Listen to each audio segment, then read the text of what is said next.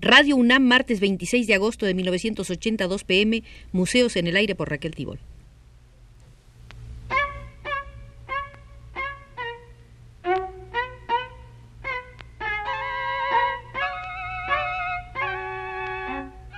Museos en el Aire.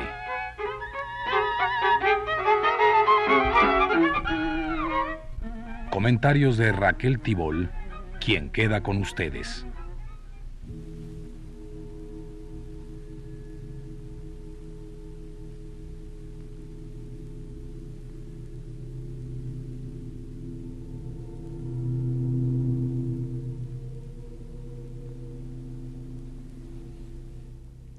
Hace algunas ediciones en estos museos en el aire visitamos el Museo del Barroco en compañía del notabilísimo estudioso italiano Giulio Carlo Argan.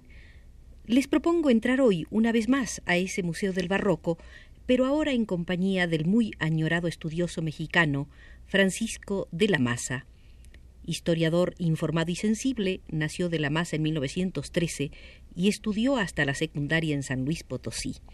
En la Universidad Nacional cursó la carrera de leyes, pero se negó ante sí mismo a presentar examen profesional y prefirió entrar como investigador al Instituto de Investigaciones Estéticas.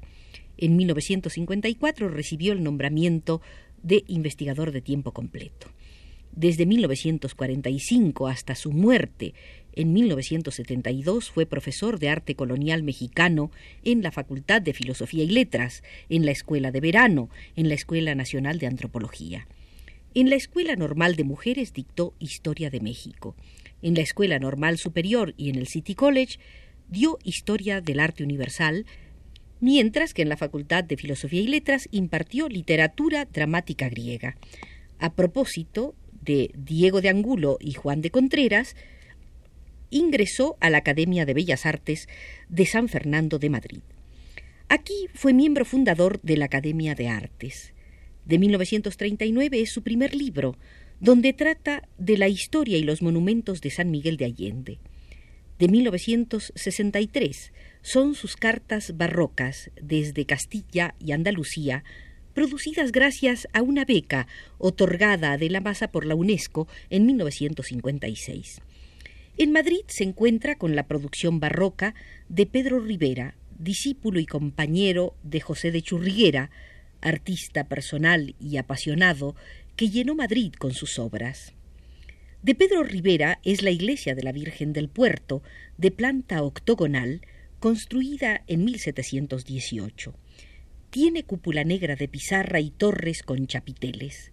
Siente de la masa que esas negras cúpulas que llenan el paisaje de Castilla son tristes, pobres y casi lúgubres.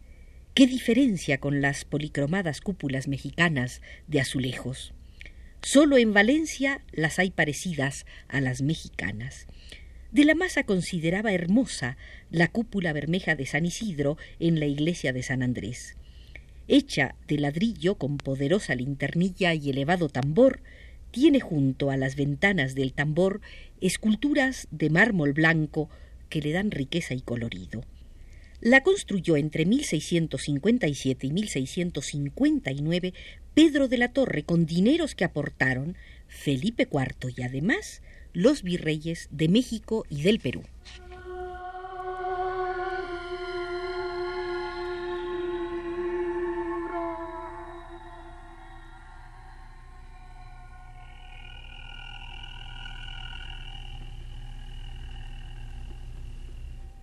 La iglesia de Nuestra Señora del Puerto debió ser restaurada, pues durante la Guerra Civil sufrió graves deterioros. La espléndida cúpula, con sus lucarnas en medio de los galjos, se sostenía de milagro. Muchas piezas se cayeron, los chapiteles se chamuscaron, los muros resquebrajados quedaron a la intemperie. Tratándose de una obra de la plenitud del barroco, fue restaurada con mucho cuidado para devolverle su desmesurada libertad ornamental, y eso que, según Francisco de la Maza, los españoles no comprenden su propio barroco. Decía, cuando los historiadores de arte españoles encuentran algo insólito, con ese despego que tienen del barroco, hablan de influencias americanas para escapar el bulto. Le gustaba a De la Maza recorrer Madrid, porque le parecía Guanajuato desplegado. Solo Guanajuato o Venecia pueden igualar a Madrid en el perderse en sus viejas calles, pensaba. Consideración hecha no por un tenorio del arte, sino por un estudioso enamorado de catedrales, de las cabezas de Nefertiti o de Antinoo, pero menos interesado en leones sumerios o pagodas. Para de la masa el barroco surge del encuentro entre el humanismo renacentista pagano y el humanismo renacentista católico. Una preocupación de los católicos fue desterrar todo aquello que tuviera sabor de paganismo clásico. La salvación estaba en lo anticlásico y en el deseo contrarreformista de seguir el ejemplo del templo de Salomón. La Edad Media no se fijó en la arquitectura hebrea, pero después de la Reforma, Roma tenía que hacer algo diferente, algo nuevo y a la vez antiguo, pero no antiguo pagano, flores modernas con raíces viejas. Al construir el Escorial, Juan de Toledo y Juan de la Herrera ya tuvieron presente el templo de Salomón, imaginado a través de sus lecturas bíblicas. El Escorial es una reivindicación del templo divino destruido por los romanos. Enorme fue el esfuerzo que se hizo a partir del Concilio de Trento por crear una nueva arquitectura que no fuera la clásica. Comenzó a surgir la idea de que los cinco órdenes de la arquitectura antigua podrían ser degeneraciones del divino orden salomónico. De aquí que volver a ese orden perdido era una obligación. Por esto es tan importante el decidido acto de Lorenzo Bernini al no dudar en poner la columna salomónica en el corazón de Roma, en el sepulcro del apóstol, al crear el baldaquino de 1629, copiando y transformando en magnitudes heroicas la columna que se creía del templo de Salomón conservada en el Vaticano. Hebreo Salomón, hebreo San Pedro, hebreas las columnas de su tumba. De este hebraísmo religioso, observa de la masa, nacerá el barroco lo anticlásico del siglo XVII, logró este viraje bíblico, el cual posteriormente gozó del rechazo de intelectuales como Menéndez y Pelayo. Se censuraba y se desdeñaba al churrigueresco. Casi no hubo autor en España que dejara de lanzarle duros calificativos.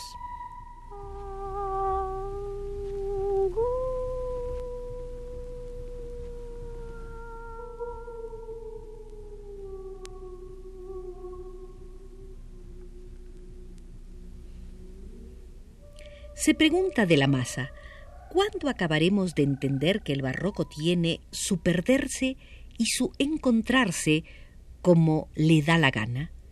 ¿Que tiene su propia lógica y su propia estética y hasta su propia ética? El barroco es tan rico que tan presto sabe de alegrías como de tristezas, de triunfo como de quebrantos, de exaltaciones y abatimientos vive una paradoja que afirma lo que niega y niega lo que afirma. El gótico es espacio hacia arriba y cascada de luz hacia abajo. Hay un arrastre direccional o dirigido en el sentido vertical que se desliza a nuestros costados sin que podamos asirlo en una necesidad ascensional. El barroco tiene también este subir pero se desparrama en sentido circular horizontal, asible, sostenible en cualquier punto de arriba para abajo o de derecha a izquierda. Jamás sus fachadas son horizontales, son siempre en punta. Confesaba Francisco de la Maza, en el gótico no siento necesidad de volverme o revolverme sobre mí mismo. Estoy dirigido a un punto frontero. En el barroco Sé que debo mirar hacia arriba tanto como a los lados, en ondas circulares o en divisiones prismáticas de mi ser, encontrando en donde quiera que fije mis sentidos un estímulo, en donde posar la sensibilidad, resbalándola pero fijándola, si quiero, en cualquier motivo y sabiendo que puedo dejarla allí. En el gótico, Como en lo clásico, mis derrames sensibles son en línea recta, mi espacio es el que puedo desenvolver hacia arriba, abajo, a los lados, rectamente, sin la posibilidad de extenderme en ondas o en quiebres, como puedo hacerlo en el barroco. Por lo visto, tanto puede hacer la decoración barroca, que en el fondo es creación de espacios pequeños que puede dar una nueva categoría espacial. Este movimiento circular, que sólo puede sustentarse de roleos y curvaturas, en una inquietante evanescencia, sería como el palpitar de los átomos, que según dicen están en perpetuo movimiento in situ, formando la materia o la energía en un equilibrio tal que es el que da las formas concretas.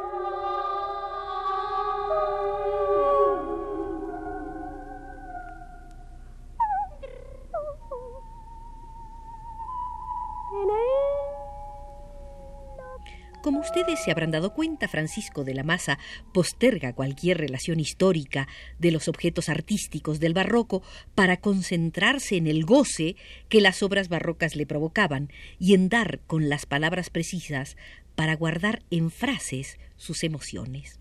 A causa de ello, puede suponerse que el libro sobre el pintor Cristóbal de Villalpando, publicado en 1964, debe haber sido uno de los que escribió más plenamente. Este pintor barroco, nacido en el siglo XVII y muerto en 1714, después de haber conocido un gran éxito que duró desde 1683 hasta 1695, era uno de sus predilectos.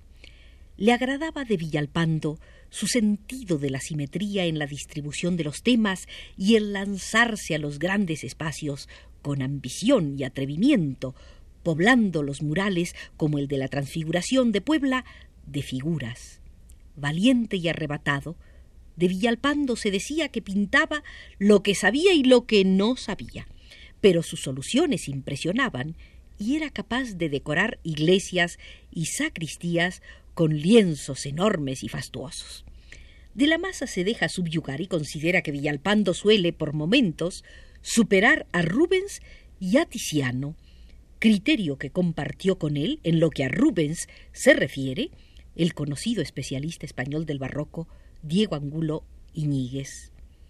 Después de leer el libro sobre Cristóbal de Villalpando, Antonio Castro Leal comentaba de la masa nos conduce a través de la pintura religiosa de Villalpando, explicando los temas, describiendo los cuadros, señalando bellezas y ocasionalmente debilidades y fallas. La impresión final de toda esta pintura es la que deja un fogoso orador pleno de verba, que tiene párrafos bien aprendidos, que aplica hábilmente al contexto, que repite maquinalmente algunos adjetivos, que copia frases de grandes autores y que, en momentos de fatiga, resuelve las cosas y pierde el dibujo. Pero es un orador impresionante, con limpia voz de tenor. De la masa resulta un guía sabio y entusiasta, y rinde en su libro sobre Villalpando un homenaje lúcido, erudito y bastante completo.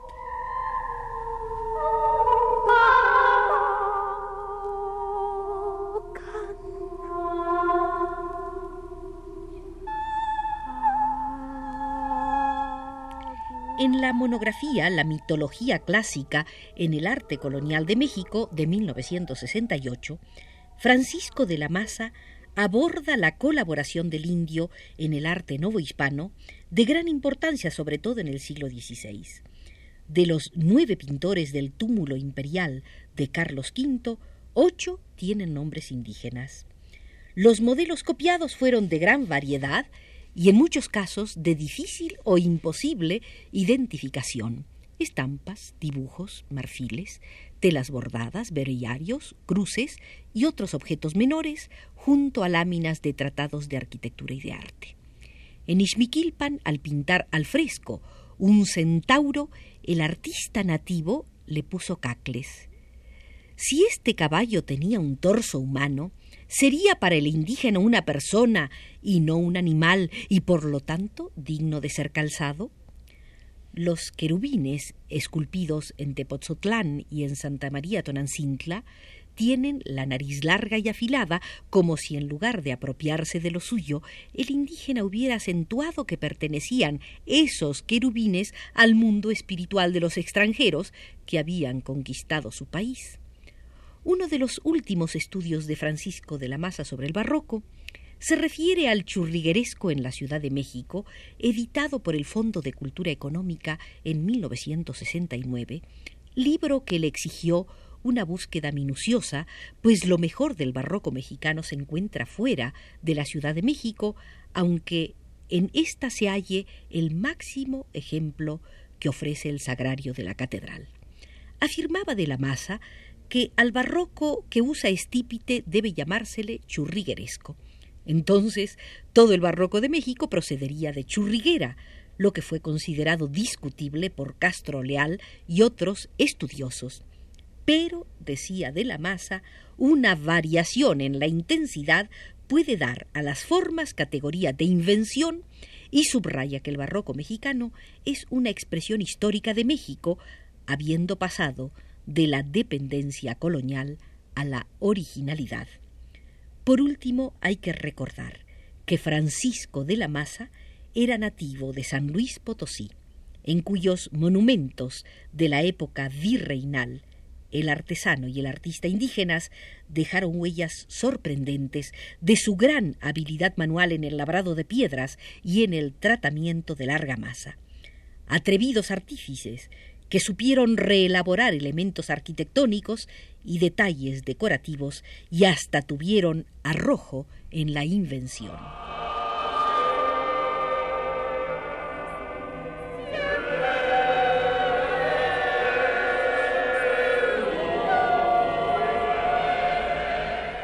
El barroco mexicano, visto a través de los ojos de Francisco de la Maza, está poco invadido de tormentas sociales. Lejos del ruido de la historia se colocó este estudioso mexicano. En su quietud espiritual lo dejamos al abandonar por indicación de Manuel Estrada desde los controles el Museo del Barroco.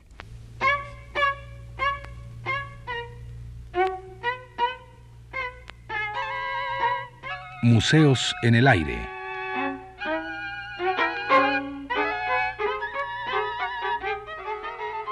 Comentarios de Raquel Tibol.